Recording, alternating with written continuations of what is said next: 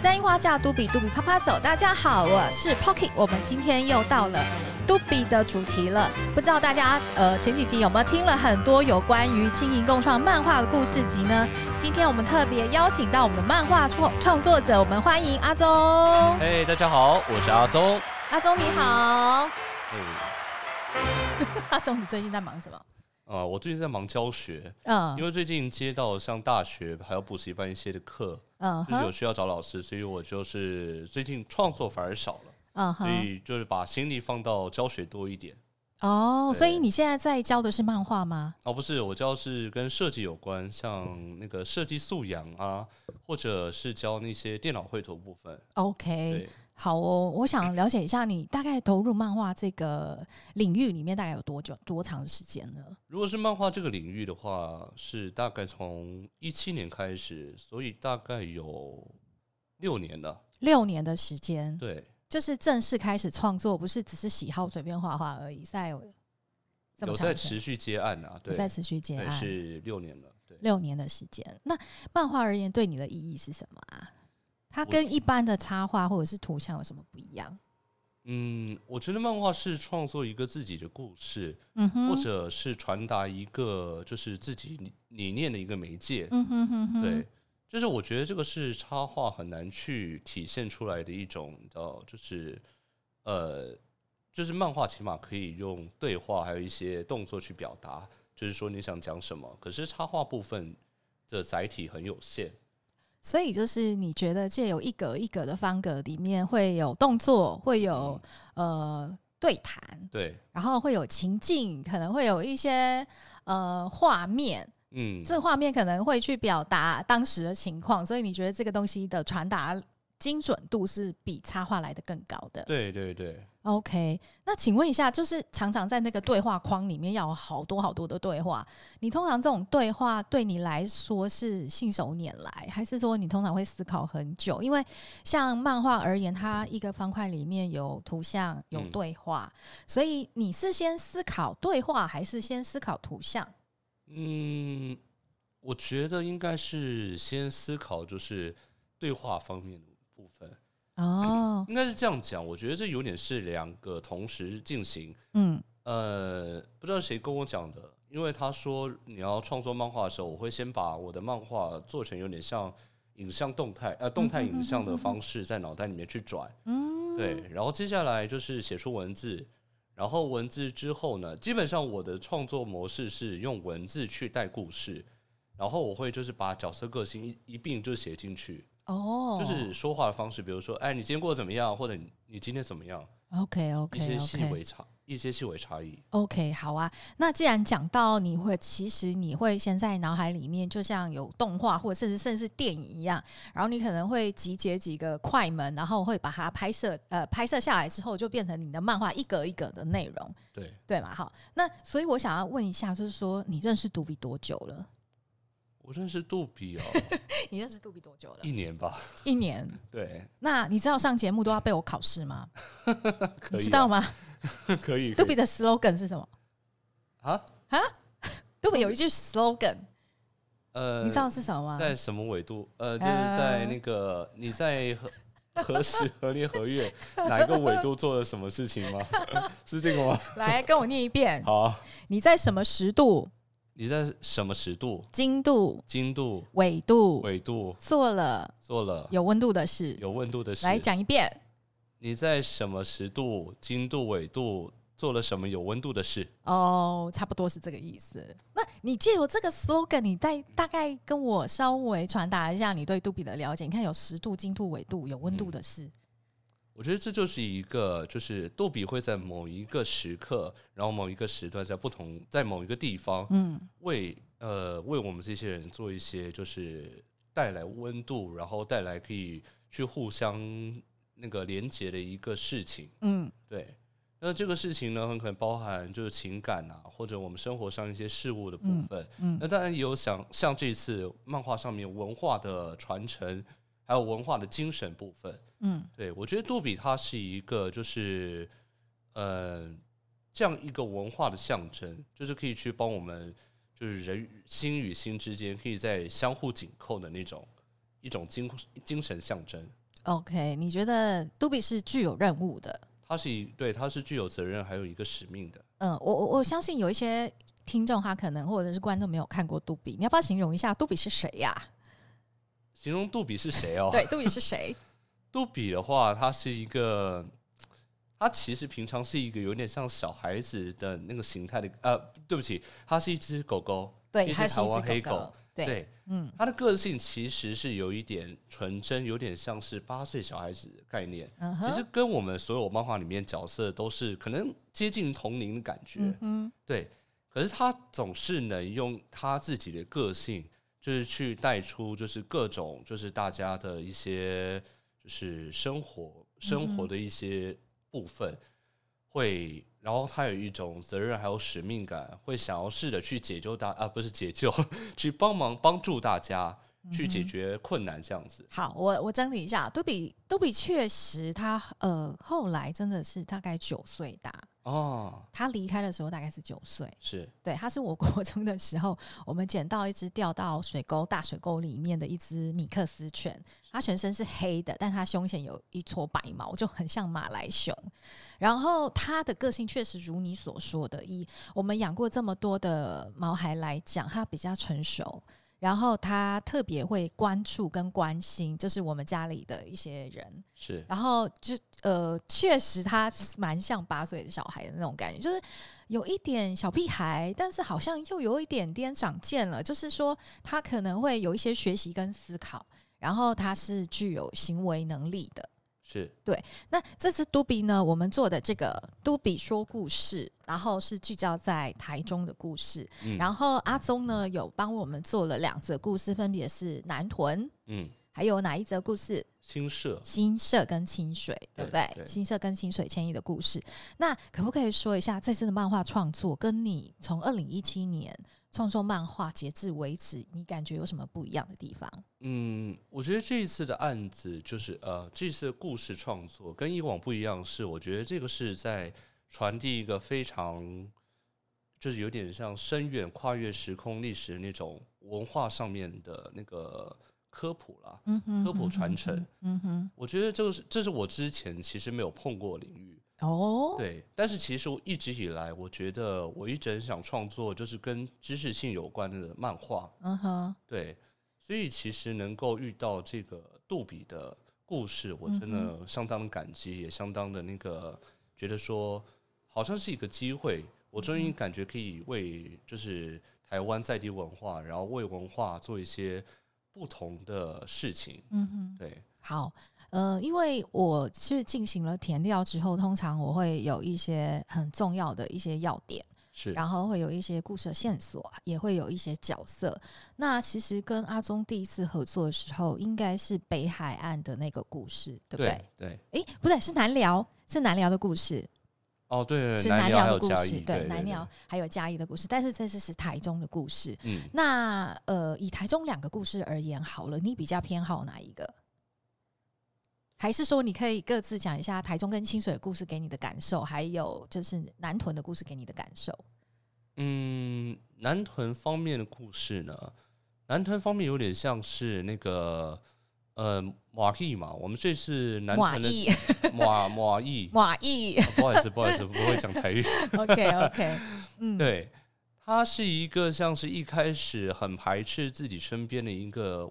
文化的一个角色，嗯，然后到后来就是经过一个事件之后，然后终于就是接受自己，就是自己的那个那个叫什么，还是文化，就是比较在地的饮食。对对对，OK OK，就是从就是从就是没有到有的这种状态，我觉得是一个相当深刻的一个。就是描写部分，因为因为一些事件而接受。我这我稍微补充一下，麻意就是说，因为它是南屯，就是台中特有的，因为黄麻的嫩叶去做的那个麻衣汤。是，然后呢，里面的盛红，他因为从小阿妈都会煮麻衣汤，但是他一直觉得那个绿绿的看起来很可怕，嗯、然后他都一直不敢喝那个汤，然后也一直不太能够接受说，哎，家里怎么常常有这个东西？可是等到他哪一天真的好像热到了，中暑了。阿嬷就帮他奉上一碗哇一汤，他喝完之后就发现哇，这个东西原来这么的消暑，原来我身旁有这么珍贵的事情，阿嬷对我是这么的关心，嗯，对，所以你觉得是一个事件从无到有，那里面有一只穿山甲啊，对对对，你穿山甲已经是画第二次了，哎，对。你对穿山甲有什么了解？你以前知道台湾有穿山甲吗？我是从民音知道的，从从来民音哦。对，他说哇，穿山甲哎，这可以养吗？那个迷音你知道吗？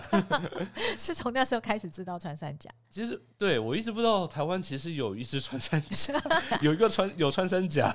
对对对对对，我们第一次画到穿山甲是在呃阿里山的故事里面，穿山甲偷了阿嬷的那个锅瓢。对对对。对然后这一次的穿山甲是因为，来你介绍一下南屯在端午节一个非常重要的礼俗是什么？那个那个就是用穿木屐，然后那个叫醒穿山甲的活动。嗯、对，来对你要不要赶快翻一下那一页给大家看？哦，对，那一页是什么呢？就是说端午节的时候呢，要把穿山甲叫起床，在土底下，呃，他们都在地下的洞穴里面冬眠，然后把它踩踏，踩踏叫穿山甲起床，然后帮忙翻土。然后让荣根做得更好。像这一页吧，这里有一些人他穿的穿是他穿的木屐的部分，嗯，然后他就是要去就是踩地板，然后去叫醒土地下的穿山甲。对对。那你之前知道有这样子台湾南屯有一个这样的民俗活动吗？嗯，不知道，不知道。对。所以，呃，在叫醒穿山甲里面有一些场景。你当时的构图是怎么样去呈现的？是你有去找一些线索资料，还是说你是全凭想象？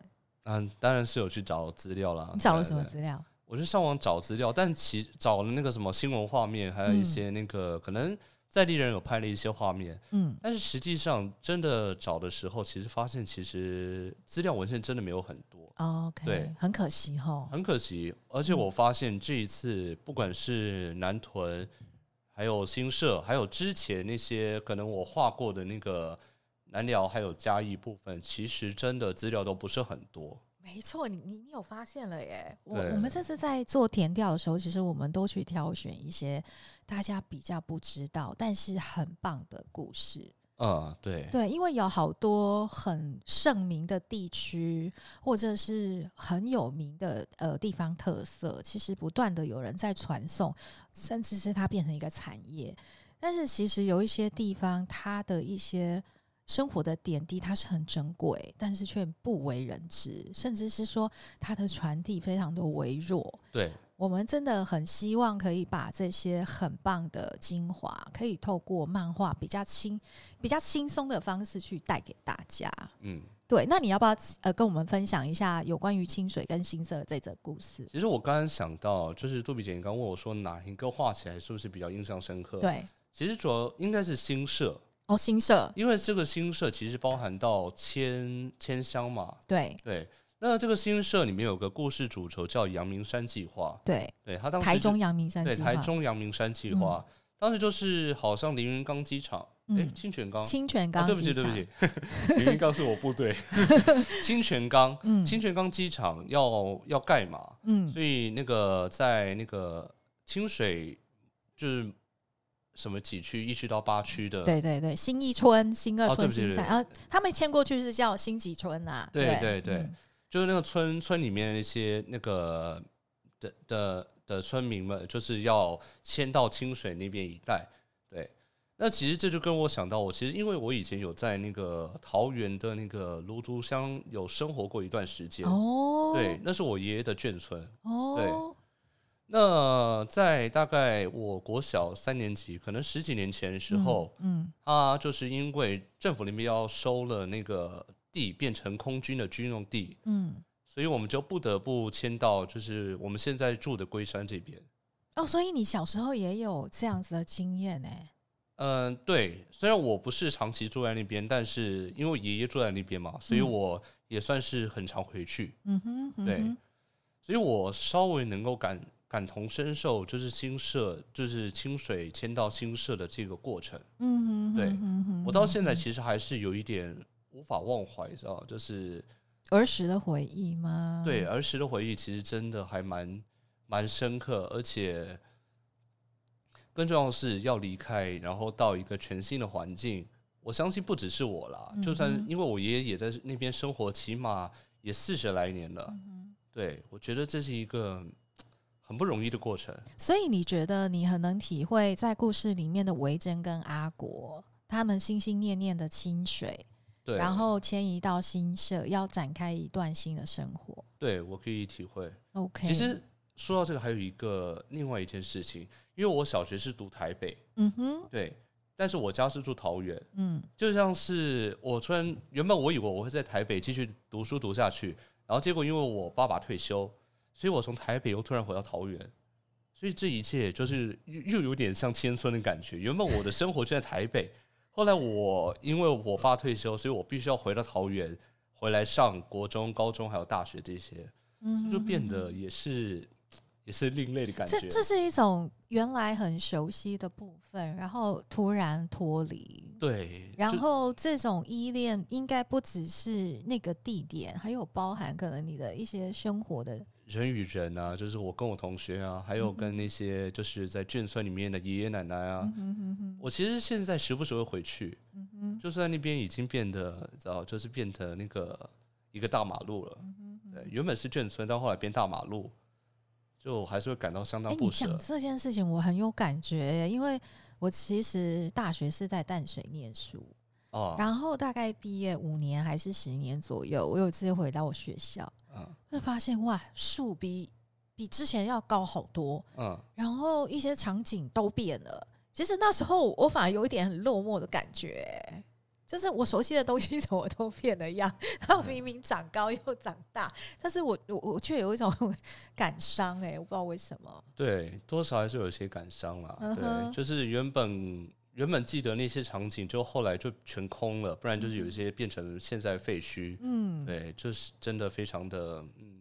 但是像我们这次故事环绕在呃记忆中台中的味道啊，这味道呢，除了所谓的人情味之外，还有一个就是阿嬷料理的味道啊，对对对对。那你呃你在诠释我们这一次在讲的所谓新社或跟清水迁移的那个呃米粉汤汤圆米粉是对，是汤圆米粉没错，对汤圆米粉，然后他一直用花生来爆香，嗯、那你在。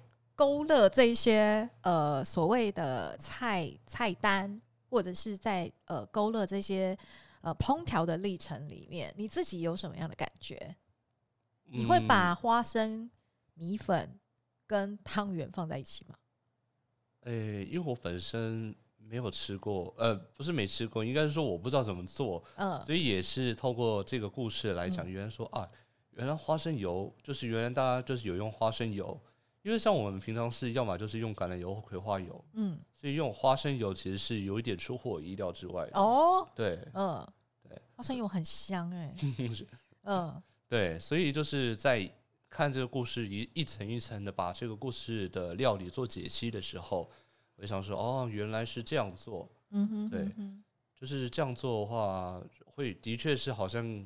的确，好像是那个年代会会有有会这样做料理的感觉啦。你自己在这历程里面有什么样的获得？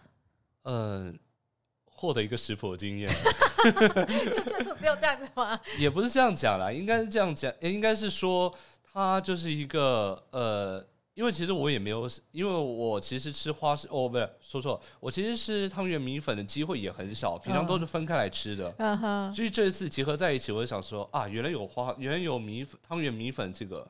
OK。对对，因为平常都没有摆在一起。也就是说，这一次从田野调查的这种线索的逻辑，一路发展成故事脚本，一路到你完成很多的构图跟对话。那。我我想问你说，你在这个历程里面，你有没有获得什么，或者是你学习了什么，或者是你觉得你被触动了什么，在你个人的绘画的一个经历里？嗯，我觉得我很想要把那个，尤其是新社了。我其实因为我刚讲到千村事情，我其实很想要把那个小珍的那种不舍感，还有那种感觉给刻画出来。嗯。所以不知道杜比姐有没有记得，我其实有在这个地方用一个类似剪影的方式来去呈现那种小珍的失落感啊，就是我看一下，稍等一下，好哦，这种这种感觉，然后我给大家看一下，这种的失落感，就有点像是我在动画，我们看动画的时候，有时候好像会有一些光影流逝的感觉。然后还有这种地方，就是小珍她在回想，她回头看着自己的那个家乡的部分，对。所以这个地方是，你看有没有看到自己？其实有很多人都是往，所有人都是往这边，只有小珍的角色，嗯，他是往回头看的，嗯。所以这就其实我是想表达，其实我跟小珍是有那种感觉，想要表达出他的不舍、依恋的那种感觉。然后杜比在里面角色，我其实是因是希望，呃，我对清水啊。我是希望，就是小珍她在这一集可以得到一些叫救赎的感觉，得到一些安慰。所以我在这一集用怎么样去介绍清水？呃，清水，我用那个时光的那个机器投影，时空投影，去把那个过去的清水给释放，呃，映照出来。嗯对，我希望就是可以透过这个画面。哦，对，还有那个一点就是，小珍她在这边，就是这边有一个过去的画面是那个。呃，这个部分，他看到了过去的阿嬷还有自己，对，过去的阿嬷还有自己，然后就是，然后就是这时候真的阿嬷，就是现在阿嬷，就是突然出现到小珍身边，然后重叠那个过去阿嬷的身影，对，我觉得这是一个，我觉得不能说要，就是可能我觉得比较好的一个描写手手法。哦，我我我大概理解你的意思，就是说。不只是剧情，你其实，在要去传达那个心情状态的时候，你有去思考说，到底用什么样的画面可以更传神的去牵引出那种最深的感觉？对，对，所以不管是时空的交错，对，或者是你刚刚讲的这个背影的部分，其实你都花了一点心思去做一个编排。也就是说，其实漫画的创作其实还蛮像电影的欸。对，好，对，它不是那么简单呢。嗯，它是有很多不同的角度，还有画面去呈现出你想要表现出的那个影像。那你以前在画其他漫画的时候，有这么需要思索这么深刻吗？呃，也是有啦。我其实有画过一个跟救援还有过去时空的一些小漫画。嗯，对对对。不过这次的刻画是比较让我感同身受一点。OK，好哦。那对于未来呢？你自己在漫画的发展上，或者是你个人的发展上，你有什么样的期许？嗯，我个人嘛？嗯，呃，现阶段的部分，我是呃，未来的发展，其实我是期望我自己可以为台湾的在地文化，不然就是可以为别人去用漫画讲解各种不同的故事，嗯，还有不同的一些历程，嗯，对。我觉得希望可以透过这些漫画去帮助别人，就是有点像是可以告诉大家说这个东西是怎么是怎么做，然后这里经历过什么，然后可以让大家认识更认识就是各种不同的事情，对，去学习到不同的事情。好哦，好哦。那最后你要不要来祝福一下杜比？你希望杜比将来成为一个什么样的角色？嗯，我觉得杜比哦。他真的可以成为一个，我觉得划时代的一个，就是有点像蓝猫早期蓝猫那种角色。OK，好，科普性的一个巨大的指标。好哦，非常感谢你赋予杜比这么重要的任务。那因为今天时间的关系，未来我们还有更多杜比的创作会再呈现给大家。那希望有机会，我们就把杜比做的像蓝猫一样。今天非常感谢阿宗，谢谢，谢谢，谢谢凤梨姐，谢谢。